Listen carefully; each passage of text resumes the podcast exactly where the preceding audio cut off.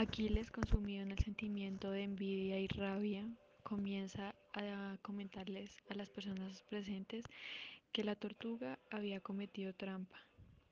Algunas personas con desilusión, rabia y burla comienzan a observar aquella tortuga, la cual indiferentemente da vuelta y se comienza a marchar de aquel lugar donde fue esa competencia.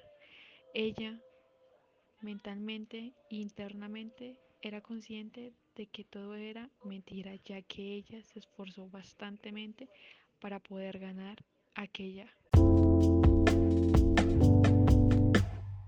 Aquiles recorrió en poco tiempo la distancia más lentamente, un pequeño trecho sin desanimarse, sigue corriendo y corriendo para llegar de nuevo donde estaba la tortuga. Esta avanzaba un poco más de, avanza un poco más.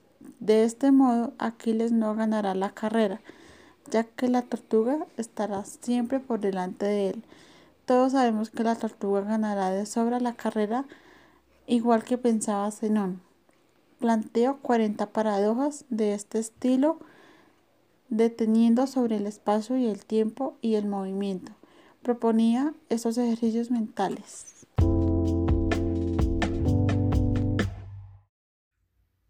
Aquiles decepcionado y casi saboteado consigo mismo en un inmenso vacío, ya que perdió ante un rival que sería fácil para él.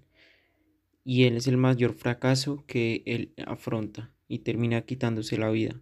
Y los dioses terminan despojando su nombre del Olimpo, haciendo que todas sus raíces y hasta él mismo sean desconocidos para la historia, igual que la tortuga trasciende la historia y queda como célebre en el universo.